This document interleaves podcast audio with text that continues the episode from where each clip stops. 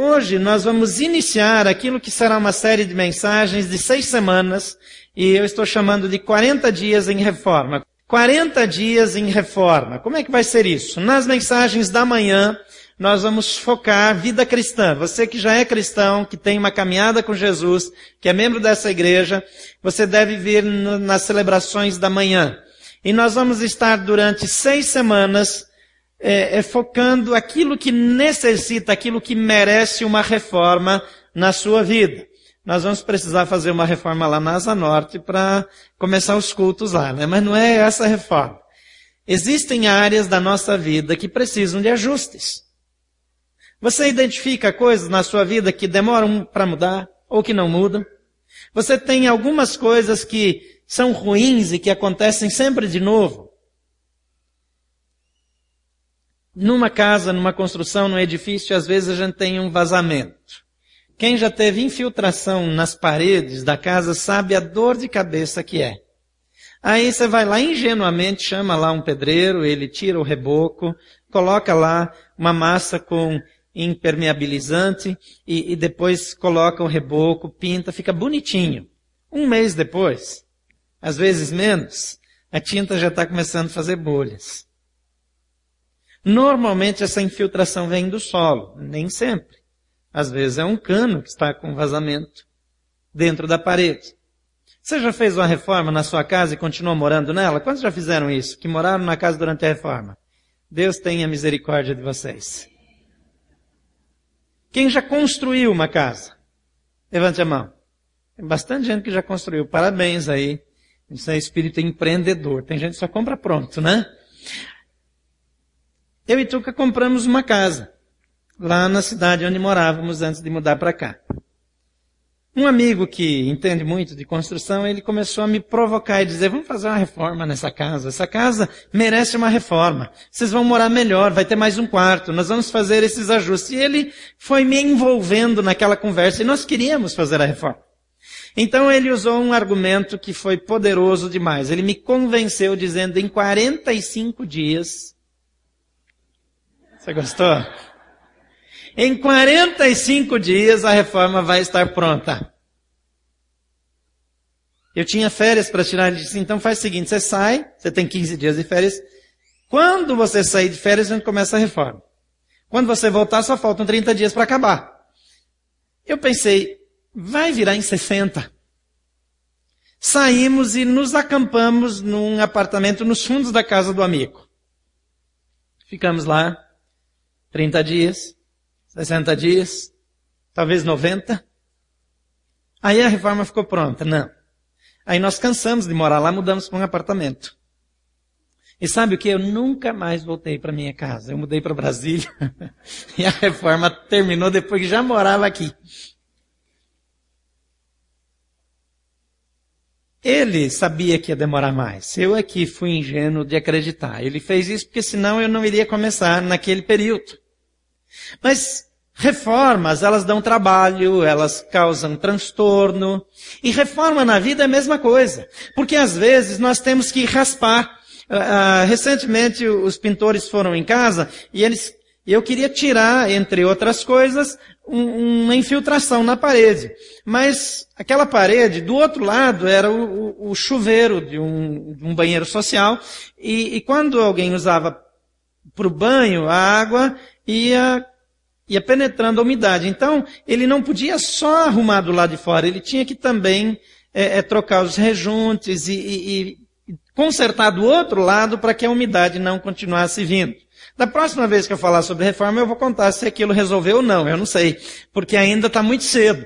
Agora, a reforma, quando é na vida da pessoa, então o cuidado, ele precisa ser maior, a atenção precisa ser maior. Às vezes você acha que o problema é um, mas de fato o problema é outro.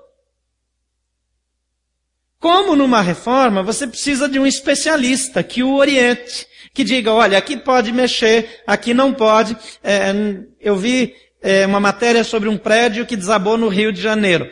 Essas coisas só acontecem no Rio de Janeiro, né? Mas lá no Rio de Janeiro desabou um prédio. Quantos cariocas tem aqui? Deixa eu saber. Então foi em São Paulo, desculpa, me enganei. É, lá em São Paulo.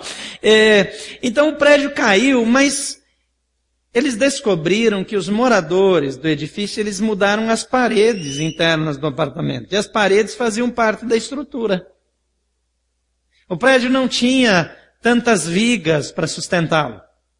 Ele dependia das paredes, mas a pessoa disse, eu não gosto dessa parede aqui, eu quero mudar para cá. O outro mudou para outro lado. E aí o que aconteceu? Um belo dia, o prédio desceu. Dr. Fábio Damasceno, que esteve aqui na semana passada, há poucas semanas atrás, ele estava indo para o aeroporto, é, a caminho do aeroporto, e ele é, tinha um compromisso em São Paulo, ele mora em Niterói, no Rio, e Antes dele embarcar, um amigo ligou e disse, ô Fábio, você está sabendo que a Defesa Civil interditou nosso prédio? Eu falei, o quê? Mas sair de casa agora?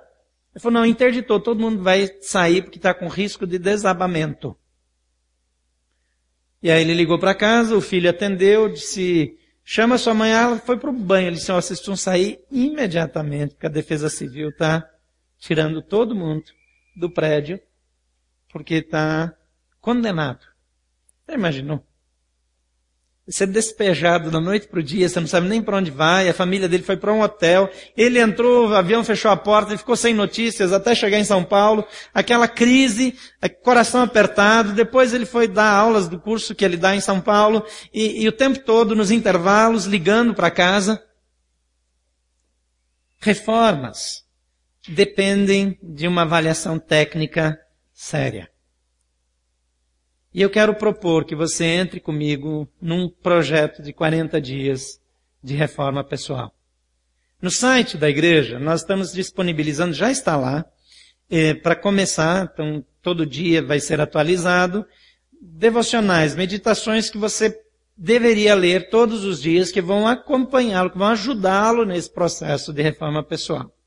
Se você ainda não se reúne uma vez por semana num pequeno grupo, eu quero sugerir que você encontre um grupo de amigos e você retire o material aqui, vocês façam uma reunião uma vez por semana, seis semanas, não é tanto tempo assim, e nós vamos estar juntos pensando em como a nossa vida pode melhorar.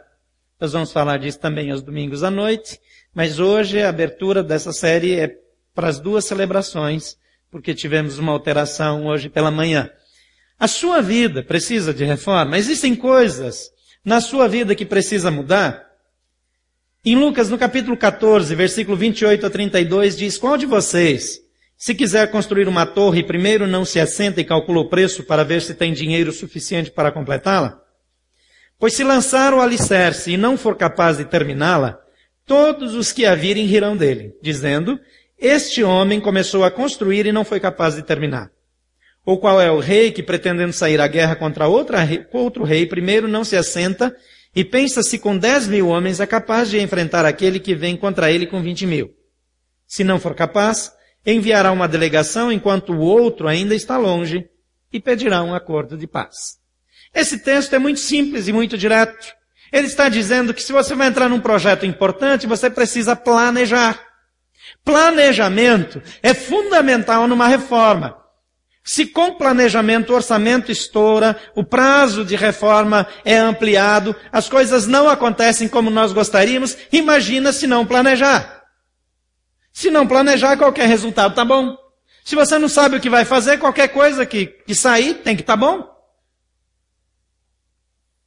Agora, se você vai reformar a sua casa, eu sugiro, se você é o marido, que você consulte a sua esposa sobre o que ela gostaria que fosse feito. Só não estimula muito, porque senão não vai dar. Mas ouça. Dentro das expectativas, o que é possível? E qual é a maneira? Qual vai ser o processo? Por onde nós vamos começar? Agora, a reforma na vida pessoal, ela precisa, como eu já mencionei, de um planejamento cuidadoso sob pena de ser é, uma, uma catástrofe, de ser uma tragédia. Então eu quero sugerir algumas coisas, alguns passos, algumas uh, decisões que você precisa tomar no sentido de planejar bem a reforma da sua própria vida. Em primeiro lugar, por óbvio que pareça, faça um cuidadoso autoexame faça um cuidadoso autoexame. Se você tem o seu esboço, você pode preencher aí.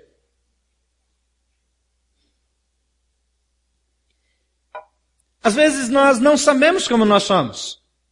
Você já experimentou? Quantos são casados aqui? Levante a mão. Você já experimentou sentar com seu cônjuge e dizer, olha, faça uma avaliação sincera, honesta e corajosa a meu respeito. Já deixa um conselheiro de plantão. Pode precisar de terapia familiar depois da análise.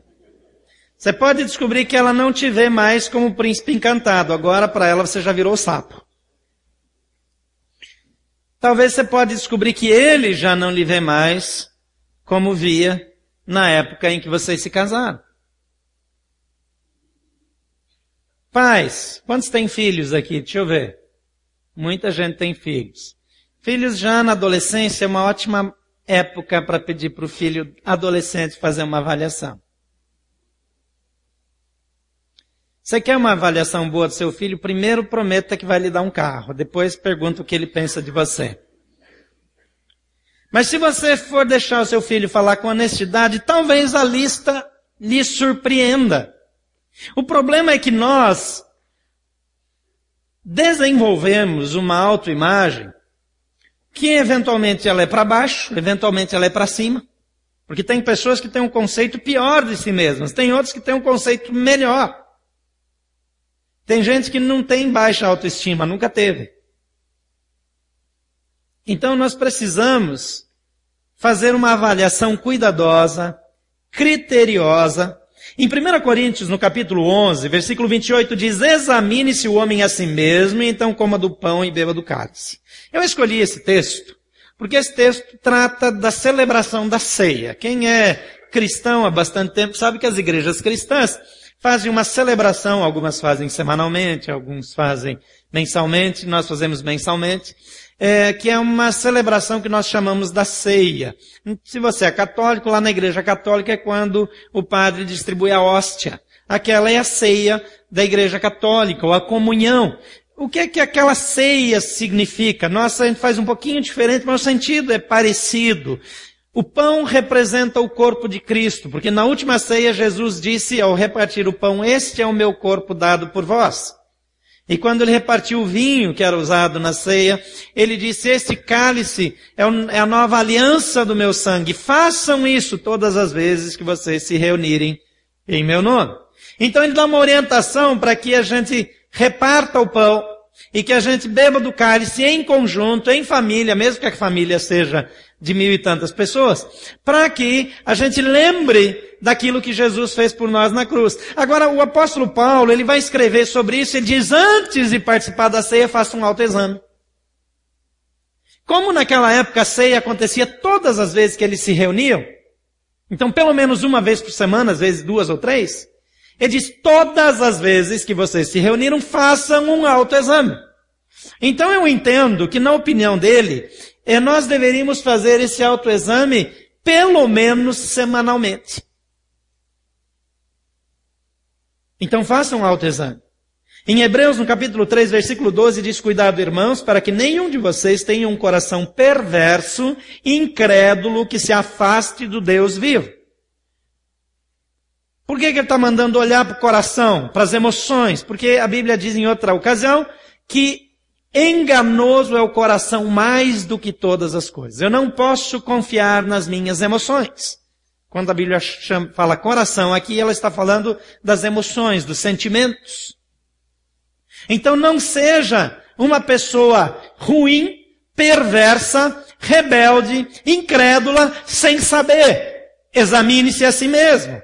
Lá em Romanos 14, 12, o Paulo fala de novo, assim cada um de nós prestará contas de si mesmo a Deus. Então o negócio está piorando. Além de eu poder ignorar quem eu sou, ele está dizendo, eu ignorando ou não, um dia eu vou prestar contas a Deus de quem eu sou, do que eu fiz, de como eu usei meu tempo, de como eu usei meu dinheiro, de como eu cuidei da esposa, como a esposa cuidou do marido, como eu investi nos filhos, como eu me dediquei ao trabalho ou negligenciei aquelas pessoas que ficam lá no trabalho o dia inteiro, no Facebook, navegando na internet, fazendo jogo. Tem tem um negócio da fazenda por aí, que teve uma época que foi uma febre. Eu recebia listas assim no Facebook de atualizações da fazenda, convite de não sei quem para fazenda. Eu não sei que raio de fazenda é essa, mas deve dar muito dinheiro essa fazenda, porque tinha muita gente investindo nela.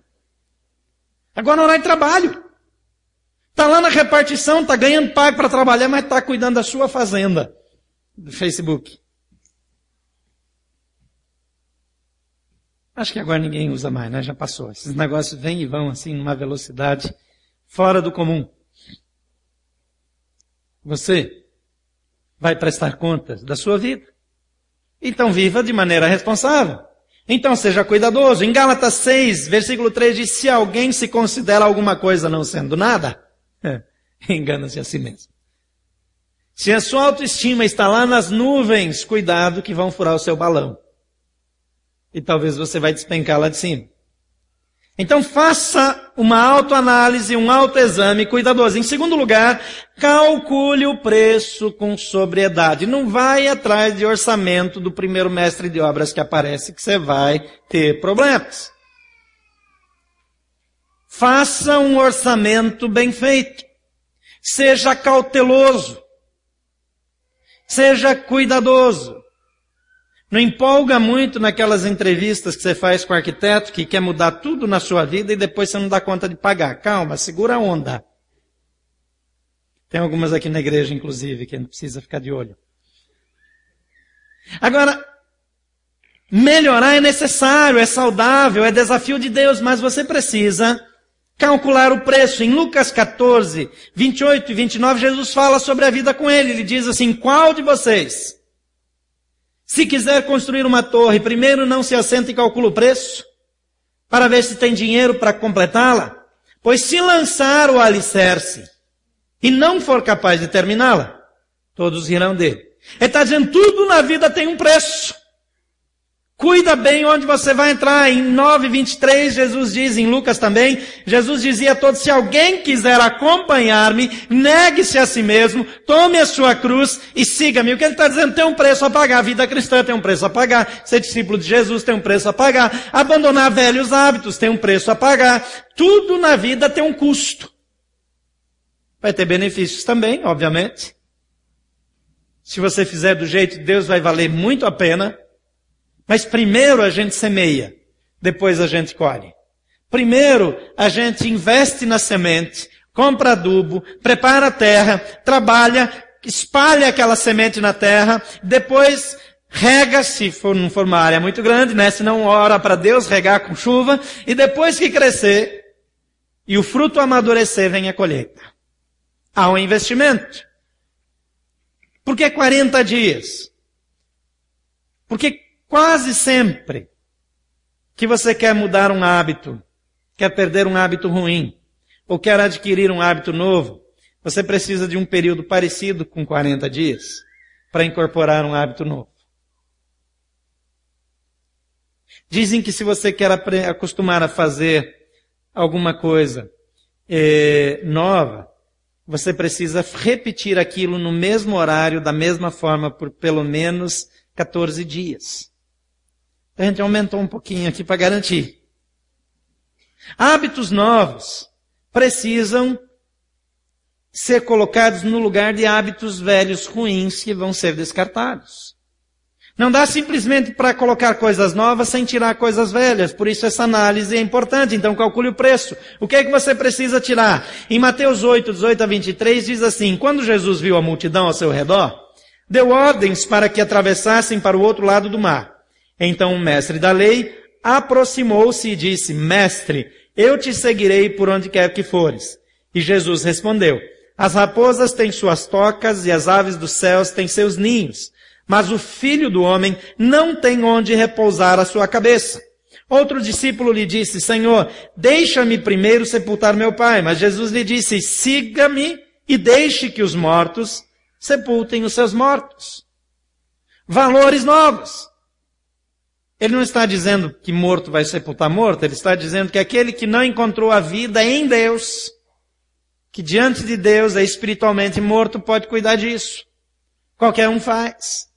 Mas você achou uma coisa maior. Há um outro texto que Jesus conta uma história é, fictícia para ilustrar uma verdade. Ele diz que um homem saiu e encontrou uma pérola de grande valor. Então ele vai, ele vende tudo que tem para comprar aquela pérola. Ele fala que outro homem foi e viu um campo e lá tinha um tesouro de grande valor. E ele vai e vende tudo que tem e vai lá e compra aquele campo para poder ficar com aquele tesouro de grande valor. Quando você encontra algo melhor, você abre mão das coisas que você já tem, para que você possa receber essas coisas novas, receber a, a novidade do reino, ter uma vida uma vida que passa por uma reforma completa, tem seu preço, mas vai te trazer algo de novo, de nova vitalidade, de nova energia, de nova alegria que vem da parte de Deus.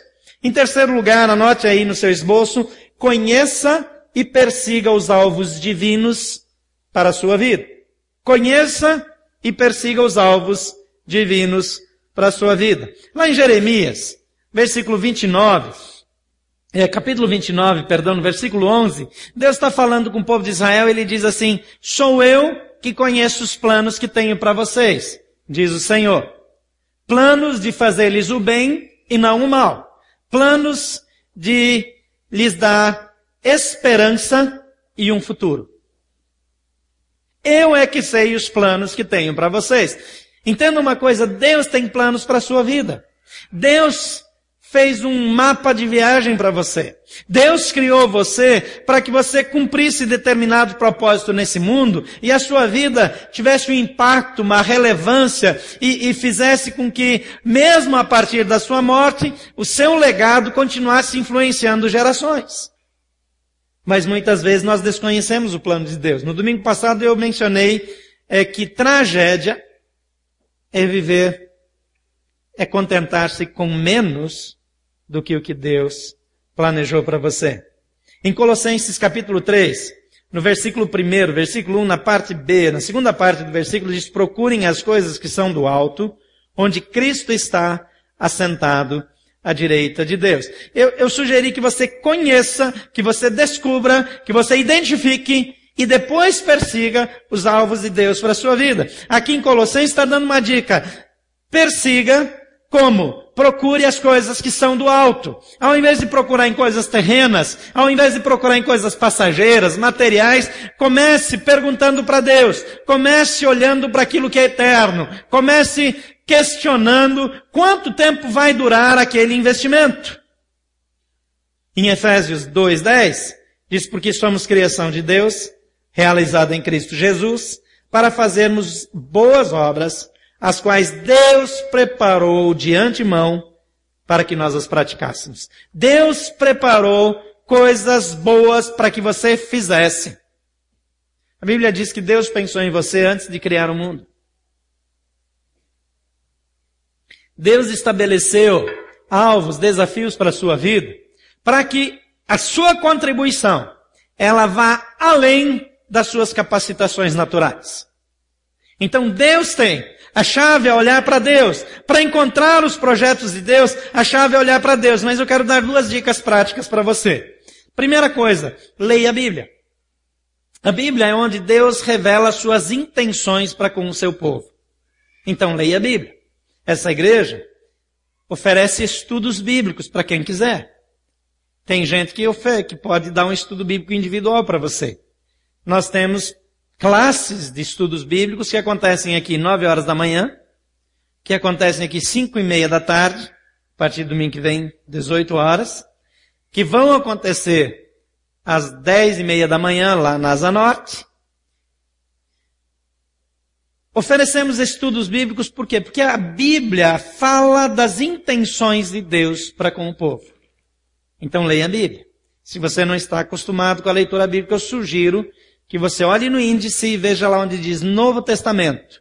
Encontrando a página onde inicia o Novo Testamento, tem um novo índice, olhe lá e procure pelo Evangelho de João.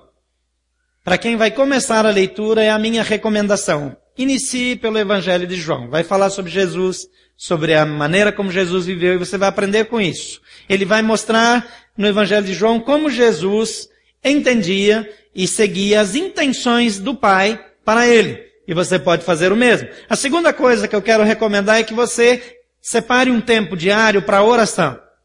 O que é oração?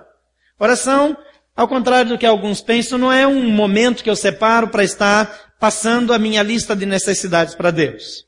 Oração é um diálogo com Deus. Você fala, Deus ouve. Deus fala, você ouve. Ah, mas eu não sei como é que eu ouço a voz de Deus. Bem, só tem um jeito de descobrir, é indo falar com Ele. Ele vai se fazer entender. O profeta Jeremias escreveu, buscar-me-eis e me achareis quando me buscardes de todo coração. Se for de coração, se for com sinceridade, você vai buscar a Deus e Deus vai se deixar ser encontrado. Então não tenha receio. Converse com Ele. E Ele vai falar de você, com você de várias maneiras. Eu vou citar algumas. Uma das maneiras que Deus fala comigo, eu estou orando, eu falo algumas coisas com Ele que estão me preocupando, e eventualmente eu abro a Bíblia ali naquele momento de oração, e eu leio alguma coisa que é uma resposta de Deus para mim. A Bíblia é bem grande, você já deve ter observado isso. Não é que eu abro a Bíblia assim, peço para ela cair, abrir magicamente numa determinada passagem, porque às vezes vem uma mensagem que não é tão boa, como alguém que fez isso e a mensagem que ele recebeu foi, dizia, foi Judas enforcou-se.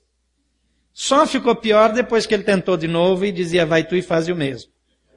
E ainda depois, o que tens a fazer, faz o depressa. Aí acabou tudo, né? Aí acabou, bagunça virou, aí não tem mais jeito. Então, não é essa a intenção. Mas é Deus me conduzir na leitura bíblica de maneira que eu consiga compreender os propósitos e os desejos de Deus para minha vida. Uma outra coisa que Deus faz é que Ele fala conosco na nossa mente, nos nossos pensamentos, nas nossas emoções também. E eu sinto uma direção de Deus, um, eu não estou vendo saída para uma situação, de repente, uma clareira se abre. E eu vejo uma direção e ela faz todo sentido. Eu digo, por que, eu não pensei nisso antes? Porque eu estou falando com Deus. Deus também fala com pessoas por sonhos, Deus usa outras pessoas para falarem com Ele, Deus faz, faz várias formas, mas o fato é que se você buscar a Deus de coração, Ele vai falar contigo. Então, não fique falando o tempo todo sozinho. Ouça também o que Deus tem para você. Em quarto lugar, eu quero recomendar que, como parte desse processo de planejamento, você institua o Espírito Santo como seu guia pessoal. Institua o Espírito Santo como seu guia. Quem aqui já ouviu falar em Espírito Guia? Levante a mão. Você já ouviu essa expressão aí fora, em algum lugar? Espírito Guia. Muita gente já ouviu. O que é um Espírito Guia? Algumas pessoas ligadas a algumas religiões oferecem o bebê para um espírito quando ele nasce é aquele bebê ficar atrelado a um, uma entidade, que é a entidade guia daquela pessoa. Só que essa entidade controla essa pessoa. E normalmente a vida dessa pessoa é, é uma vida presa. E, e, os pais fizeram isso com a melhor das intenções, provavelmente, para ajudar essa pessoa, mas ela é presa por um espírito guia. A Bíblia chama esses espíritos de demônios. Mas em outras religiões tem outros nomes. E, e são vários os nomes. Eu poderia fazer uma lista aqui, mas não estou querendo dar uma aula de espírito guia para você. Eu quero dizer que a Bíblia fala uma coisa parecida com isso. Só que ao invés de usar a expressão de espírito guia, a expressão bíblica se refere a um espírito só, que é um espírito que tem todo o poder, um espírito que pode estar em todos os lugares ao mesmo tempo, que é onipresente, que pode agir em todas as pessoas ao mesmo tempo, que tem uma capacidade fora de qualquer perspectiva humana de ser um orientador, e a Bíblia simplesmente chama ele de Espírito Santo de Deus. Ela vai dizer que ele é o guia, que ele é o consolador, que ele é conselheiro, que ele é ajudador. Tem várias expressões para ele, mas é Espírito Santo de Deus. Ele é um guia sim, mas não é um guia, é o guia. E esse Espírito de Deus, ele pode ser o seu guia. Só que se você tem um Espírito guia, que você recebeu, vai haver um conflito. E como eu falei que quando a gente faz mudança a gente tem que jogar algumas coisas fora, é igual uma reforma. Você tira o reboco, você não reaproveita, aquilo lá vai para o lixo. Então você vai ter que tirar essas coisas da sua vida e jogar para o lixo. Vai embora. Um espírito não serve mais para você. Agora você tem o espírito criador o Espírito do Deus eterno, o Espírito que passeava na face do abismo, que participou da criação, o Espírito que falava com Jesus Cristo, é o mesmo Espírito que quer falar com você e talvez já esteja falando com você nesse momento. E Ele está entre nós. Você pode não estar vendo, mas Ele se move entre nós. A Bíblia diz que Ele é como um vento, que ninguém sabe de onde vem nem para onde vai, mas Ele está entre nós. E Ele se move no nosso meio. Agora, esse Espírito, ele quer guiar você. Em João 16, 13, diz assim, mas o Espírito, é, é, quando o Espírito da verdade vier, e depois é registrado um momento em Atos quando ele veio, então ele já veio, mas quando ele vier, diz aqui João, ele os guiará a toda a verdade. Não falará de si mesmo, fala, falará apenas o que ouvir, e lhes anunciará o que está por vir. Veja quantas coisas ele vai fazer aqui, só nesse texto. Vai guiar você a toda a verdade. Você já foi enganado por alguém? Levanta a mão, não. É só uma pergunta retórica. Alguém já passou a perna em você? Você já foi traído? Já mentiram para você? Aqui diz que tem um Espírito, o Espírito Santo de Deus, o Espírito do Criador, que ele vai guiar você a toda a verdade. Você já imaginou que é viver sem ser enganado? Mas o texto fala mais, que a, Outro aspecto da obra dele é que ele falará daquilo que ouviu de Deus, Pai. E nos anunciará aquilo que está por vir. Então ele vai preparar você para o futuro. Vai deixar você preparado para aquilo que ainda vai acontecer. Em Atos 13, versículo 2 a 4 diz, enquanto adoravam ao Senhor e jejuavam, disse o Espírito Santo, aqui era uma reunião dos discípulos de Jesus, depois Jesus já tinha subido. Disse o Espírito Santo, é, para os apóstolos, separem-me Barnabé e Saulo para a obra a que os tenho chamado. Assim, depois de jejuar e orar, impuseram-lhes as mãos e os enviaram. Versículo 4. Enviados pelo Espírito Santo, desceram a Seleucia e dali navegaram para Chipre. O Espírito Santo dizendo, chegou a hora de sair dessa cidade para outra. Chegou a hora de pegar um navio para tal porto, depois para outro. Chegou a hora de mudar de emprego. Chegou a hora de abrir o seu negócio. Chegou a hora de comprar sua casa. Chegou a hora de vender a sua casa. Um espírito que te guia nas decisões mais importantes da sua vida. Vai para casa que seu filho está precisando de você. Liga para o seu filho. Vai pegar na escola porque ele está em risco. Espírito Santo de Deus fluindo, orientando, guiando de forma prática o ser humano no dia a dia. Não é qualquer espírito, mas é o Espírito de Deus. Em Romanos 15, versículo 13 diz que o Deus da esperança os encha de toda alegria e paz por sua confiança nele, para que vocês transbordem de esperança pelo poder do Espírito Santo. Encher de alegria e paz, para que vocês transbordem de esperança. Quem aqui já teve depressão? Levanta a mão. Eu já tive. Eu estou com a mão erguida porque eu tive mesmo. Não é uma coisa que eu tenho vergonha. Passei por um período terrível de depressão na minha vida meu desejo mais nobre era morrer. Sabe o que é depressão? Ausência de esperança. Eu sei que existe uma depressão clínica, que precisa de tratamento, etc. Não estou questionando isso. Mas o sentimento da depressão é desesperança. Eu não tenho mais motivação. Eu não tenho mais perspectiva. Eu não sei para onde eu vou. Eu não, não tenho mais esperança. Aqui diz para que vocês transbordem de esperança. Como? Pelo poder do Espírito Santo. Quer mais? Havia um tempo previsto de perseguição dos cristãos. Veja o que Jesus diz aqui em Lucas 12, 11 e 12. Quando vocês forem levados às sinagogas, e diante dos governantes e das autoridades, isso é para ser julgado, não é para visitar não é, é, é, em julgamento, com risco de ser condenado. Então ele diz assim, não se preocupem com a forma pela qual se defenderão, ou com o que dirão, pois naquela hora o Espírito Santo lhes ensinará o que vocês devem saber. Tá bom para você? Não precisa se defender, não se preocupa com o advogado, não precisa passar a noite em claro, escrevendo a sua defesa, vai dormir, porque o Espírito Santo vai estar com você. Se ele é o seu guia.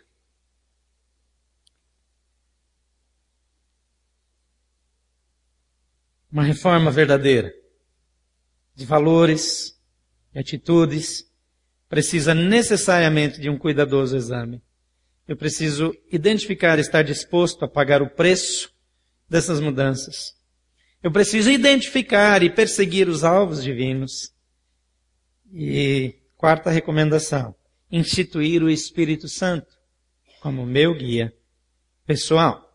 Agora, como é que eu posso receber o Espírito Santo? Em Atos capítulo 8, versículo 14 a 17 diz, os apóstolos em Jerusalém, ouvindo que em Samaria que Samaria havia aceitado a palavra de Deus, enviaram para lá Pedro e João. Estes, ao chegarem, oraram para que eles recebessem o Espírito Santo. Eles oraram. Pois o Espírito ainda não havia descido sobre nenhum deles. Tinham apenas sido batizados em nome do Senhor Jesus. Então Pedro e João lhes impuseram as mãos e eles receberam o Espírito Santo. Eles aceitaram a palavra, creram em Jesus, foram batizados, os apóstolos oraram e eles receberam o Espírito Santo. Ato contínuo. Ficaram cheios do Espírito. Passaram a desfrutar desses benefícios que nós falamos aqui e outros tantos que eu não mencionei. Atos 2,38. Pedro respondeu, arrependam-se e cada um de vocês seja batizado em nome de Jesus Cristo para perdão de seus pecados e receberão o dom do Espírito Santo. Quando eu faço apelo aqui, oro com você para você receber a Jesus, de tempos em tempos eu digo, ó, oh, vai ter batismo domingo tal. Por quê? Porque a Bíblia diz, quem crer e for batizado. Aqui, ele está dizendo para aquelas pessoas, vocês precisam arrepender-se dos pecados, da velha vida, precisam crer em Jesus, ser batizados em nome de Jesus para perdão dos pecados. Não é um batismo só de formalidade religiosa, é um batismo de perdão dos pecados e efeito, ato contínuo, receberão o Espírito Santo. Está à sua disposição. Eu preciso querer eu preciso decidir. Você precisa de uma reforma na sua vida? Precisa de ajustes importantes na sua caminhada espiritual? Existem coisas fora do controle. Venha nesses 40 dias, seis semanas. Encontre um pequeno grupo. Vamos conversar juntos. Vamos fazer uma caminhada de fé. Mas hoje, você pode receber Jesus Cristo na sua vida. E quem vai entrar na sua vida é o Espírito Santo de Deus. Quem vem para estar com você é o Espírito Santo de Deus. Por favor, feche seus olhos.